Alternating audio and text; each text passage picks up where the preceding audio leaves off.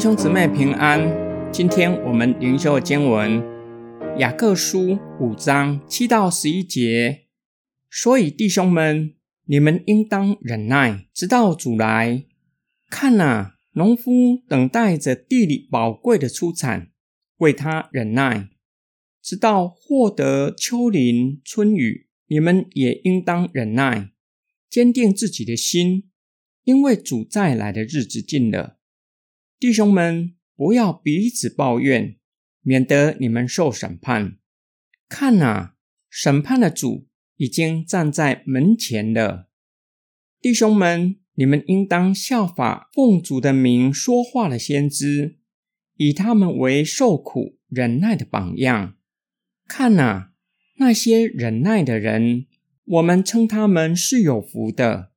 你们听过约伯的忍耐。也见过了主赐给他的结局，知道主是蛮有怜悯和仁慈的。雅各使用农夫辛勤工作，并且耐心等到秋雨和春雨降下，使得地里可以出产宝贵的农作物，以此作为比喻，劝勉收信人也要耐心等候主的再来，兼顾自己的心，包括勒住舌头，不要彼此纷争。不要互相的埋怨，有可能与贪欲带来的纷争有关。因为主再来的日子近了，当主再来的时候，他要审判众人。雅各并且警告他们，不要以为主再来的日子延迟，或是以为不会再来。神班的主已经站在门前，要保持警醒。雅各鼓励收信人。应当效法奉主名说话的先知，他们是顺服神的旨意而生活的人，是忍耐和受苦的典范。效法他们的人是有福的。最后，雅各以约伯作为例证，他在苦难的试炼中不以恶言咒骂上帝，坚忍到底，结局就是得到上帝加倍的奖赏。知道上帝是蛮有怜悯和仁慈的神。今天经文的默想跟祷告，我们是罪人，有福同享或许容易一些，有难同当就会遇到很多的挑战。今天灵修的经文教导我们，在等候主再来的过程中，难免会遇到逆境，在逆境中要坚忍。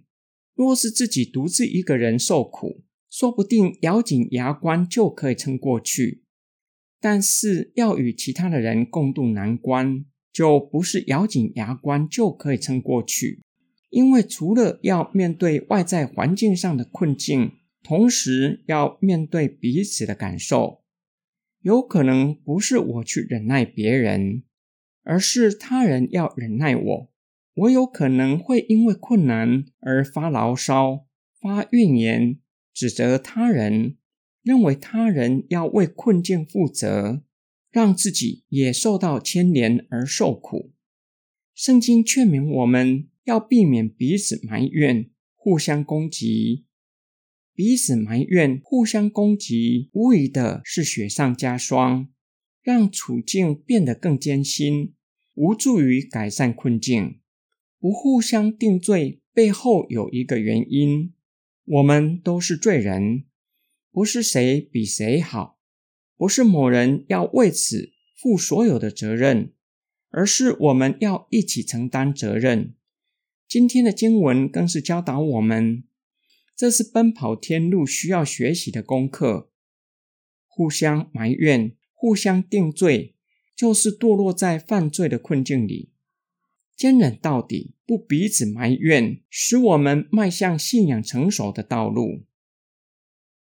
我们一起来祷告：爱我们的天父上帝，求你保守我们，并且赐给我们美善的力量，从自己做起，以赞美取代批评，以鼓励取代埋怨，以至于在群体中形成善的循环，达到造就彼此生命的目的。